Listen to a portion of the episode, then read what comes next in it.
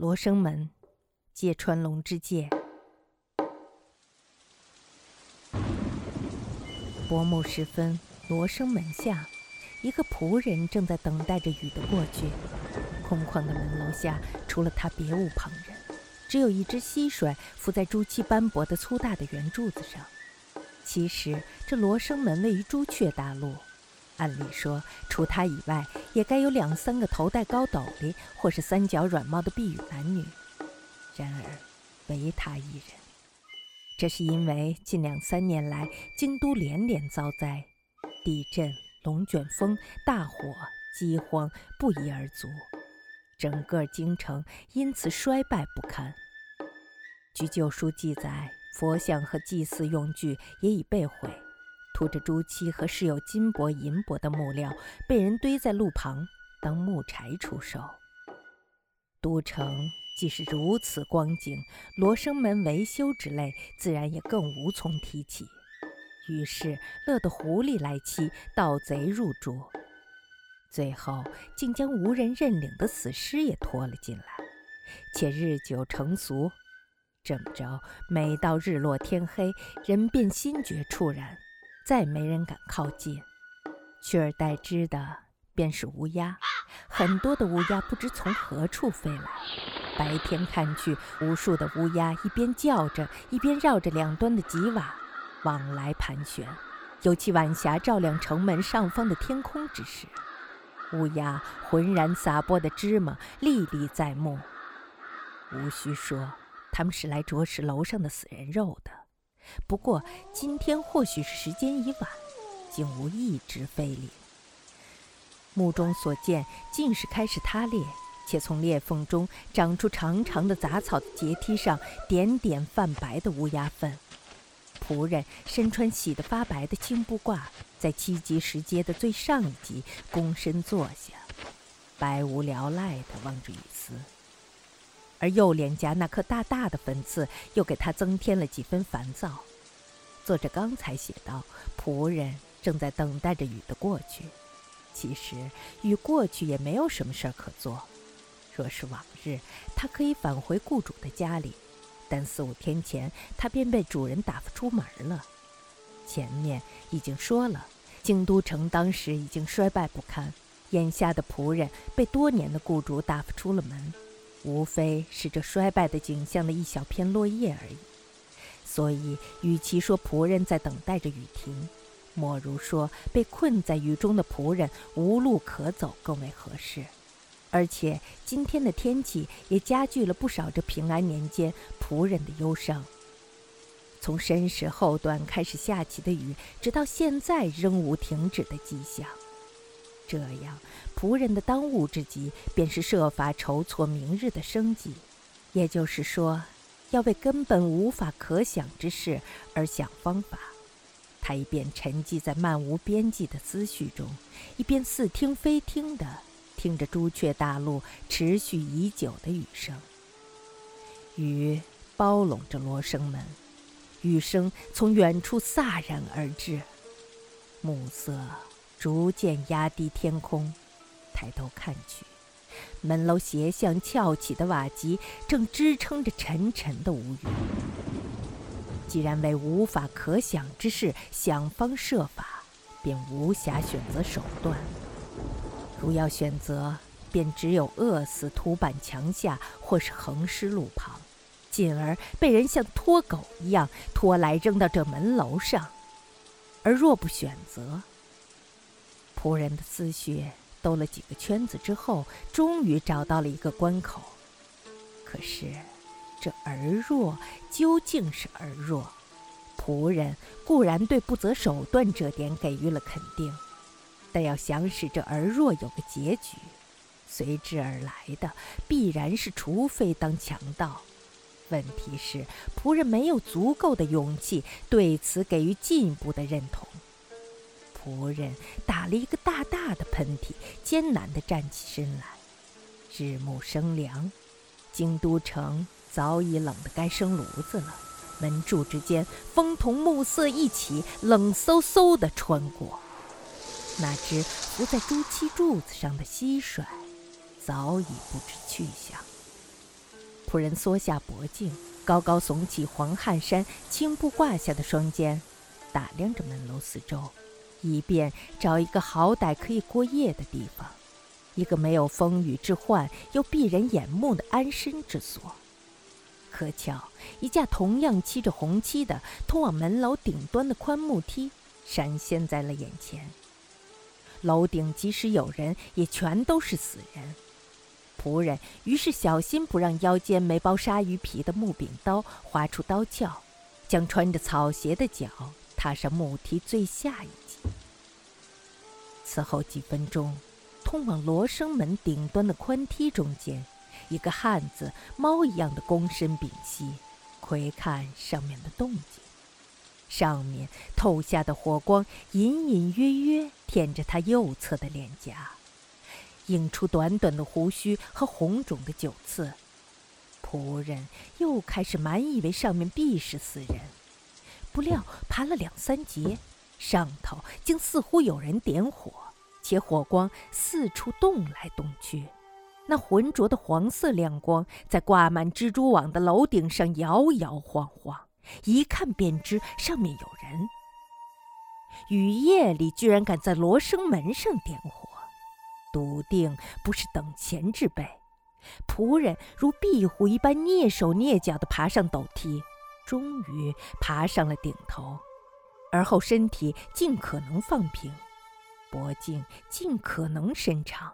战战兢兢地扫视着楼内的光景，一看果如传闻所言，几具死尸横躺竖卧，但火光照到的范围却意外的狭小，看不清尸体的数量，仅可模模糊糊地辨出有的赤裸，有的着衣，当然男女混杂，而且全部都是木雕泥塑一般的，张着嘴巴，伸着胳膊，狼藉地倒在楼板上。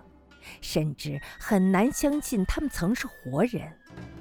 肩、胸隆起的部位承受着昏黄的灯光，低凹的部位则愈发的阴影沉沉，无不哑巴一般的永远的沉默着。死尸腐烂的臭味使得仆人不由得捂住了鼻子，但下一瞬间却令他忘记了捂鼻，一股汹涌而来的情感几乎将他的嗅觉劫掠一空。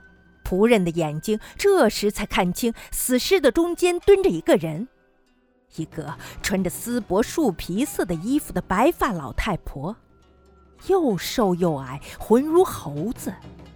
老太婆右手举着燃烧的松明，正在细细地审视着一具死尸的面孔。死尸的头发很长，想必是一具女尸。在六分恐怖、四分好奇心的驱使下，仆人竟一时忘了呼吸。那感觉若借旧书上的一句话，正可谓是毛发悚然。这时间，只见老太婆把松明插到了地板缝上，旋即双手按住了眼下死尸的脖子，恰如老猴子给小猴子抓虱子一样，一根根拔起那长长的发丝。头发丝顺手脱落，随着头发丝的一根根拔下，恐惧感从仆人的心中一点点的减少。与此同时，对老太婆强烈的憎恶则一点点的增强。不，说对老太婆或许不够准确，应该是对所有的恶的反感正在一分一分的增加着。此时，如果有人向仆人重新提出他刚才还在门下考虑的是饿死还是为盗的问题，想必他会毫不犹豫地选择饿死。也就是说，仆人对恶的憎恨之心，已如老太婆插在地板上的松明，势不可挡地燃烧了起来。自然，仆人并不明白老太婆为何要把死人的头发。因而他也不知道应将它归为善恶的哪一类才算合理。只是在仆人的眼里，在这雨夜的罗生门上拔取死人的头发一事，本身即足以构成不可饶恕的恶。当然，刚才自己本身宁肯为盗的念头早已忘得九霄云外。于是，仆人往双腿运了力，从梯子一跃而上。他手按木柄腰刀，大踏步地走到了老太婆的跟前。对方的惊恐自不必说。老太婆看了一眼仆人，一如脱弦之箭，跳了起来。混账！你往哪儿跑？仆人骂着，挡住被死尸绊得踉踉跄跄、企图仓皇逃命的老太婆的去路。老太婆推开仆人，仍要向前逃去。仆人再次挡住推回，两人都不言语，在死尸群里默默地扭打片刻。但胜负一开始就已见分晓。仆人终于抓住了老太婆的手腕，用力将她扳倒。那手腕瘦得皮包骨，如同鸡爪无异。你在干什么？说不说？瞧这个！仆人甩开老太婆，豁的一下拔出了腰刀，将白亮亮的钢刀举在了老太婆的眼前。但老太婆仍不作声，双手簌簌发抖，肩头连连起伏，两眼睁得险些将眼珠子挤出眶外，像哑巴一样固执地缄口不语。此间见此光景。仆人这才实实在在意识到，老太婆的生死完全取决于自己的意志。这使得那股剧烈燃烧的憎恶之情，不觉地冷却了下来。剩下的只有大功告成的心安理得的愉悦与满足。仆人稍微缓和了一下语气，向下看着老太婆道。我不是捡飞为师厅的差役，是从这门下路过的人，不会用绳子把你捆起来送去发落的。只是想知道这种时候你在这门上干什么，说出来也就算了。老太婆随即愈发的瞪圆了双眼，定定的注视着仆人的面孔，目光如眼眶发红的肉食鸟一样咄咄逼人。雪儿像咀嚼东西一样，动了动因皱纹而几乎同鼻子混在一起的嘴唇，尖尖细细的喉结也蠕动了起来，有如乌鸦叫的声音，上气不接下气的传到仆人的耳畔。拔这头发，我是想用来做个假发。仆人。对老太婆意外平庸的回答很感失望。与此同时，刚才的憎恶和冷冷的轻蔑又一并涌上了心头。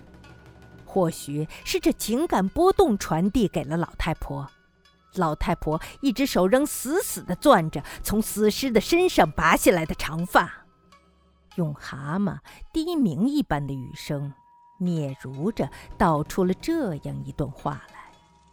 不错，拔死人头发这事儿不知道有多么糟糕。可话又说回来，这些死人个个都是罪有应得。我现在拔头发的这个女人，就曾把蛇一段段切成四寸来晒干了，说是鱼干，拿到禁军营地去卖。若不是得瘟疫死了，现在他怕还是在干这种营生。听说禁军们都夸赞他买的鱼干味道鲜美，经顿顿买来做菜。我不觉得这女人做的是缺德事儿，她也是出于无奈。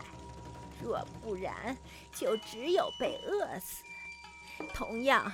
我也不认为我正在干的有什么不妥，也是因为没有别的办法，不这样就只能坐着等死。所以，这个深知事出无奈的女人，想必会原谅我的这种做法的。以上就是老太婆说的大致意思。仆人把刀收回刀鞘。左手按着刀柄，冷静地把话听完。当然，听的过程仍为右手摸的脸颊上那个红肿的大酒刺感到心烦。但听着听着，仆人的心中生出了某种勇气，而这正是他刚才在门下所缺少的。但其趋向则同爬上门楼来抓老太婆时的勇气截然相反。仆人已不再为饿死或是为盗的选择而犹豫不决。不仅如此，作为他此刻的心情，早已把什么饿死之念逐出了意识之外，这点几乎连考虑的余地都无从谈起。真是这样的。老太婆的话音刚落，仆人便以不无嘲讽的语调问道：“问罢，跨前一步，从酒刺上移开了右手，一把抓住了老太婆的衣裳，咬牙切齿地说：‘那好，我剥掉你的衣服，你可不要恨我。若不然，我就得饿死。’”仆人三下两下地扯掉了老太婆的衣衫，一脚把抱住自己的腿不放的老太婆踹倒在死尸上。到楼梯口只有五步远，仆人把剥下的丝柏树皮色的衣服夹在腋下，转眼跑下陡梯，消失在夜色深处。过了好一会儿。死一样倒着的老太婆才从死尸上撑起了裸体，发出不知是呓语还是呻吟的声音。接着，仍在燃烧的火光爬到了楼梯口，垂下短短的白发，朝门下张望。外面唯有黑洞洞的夜，仆人的去向，自然无人知晓。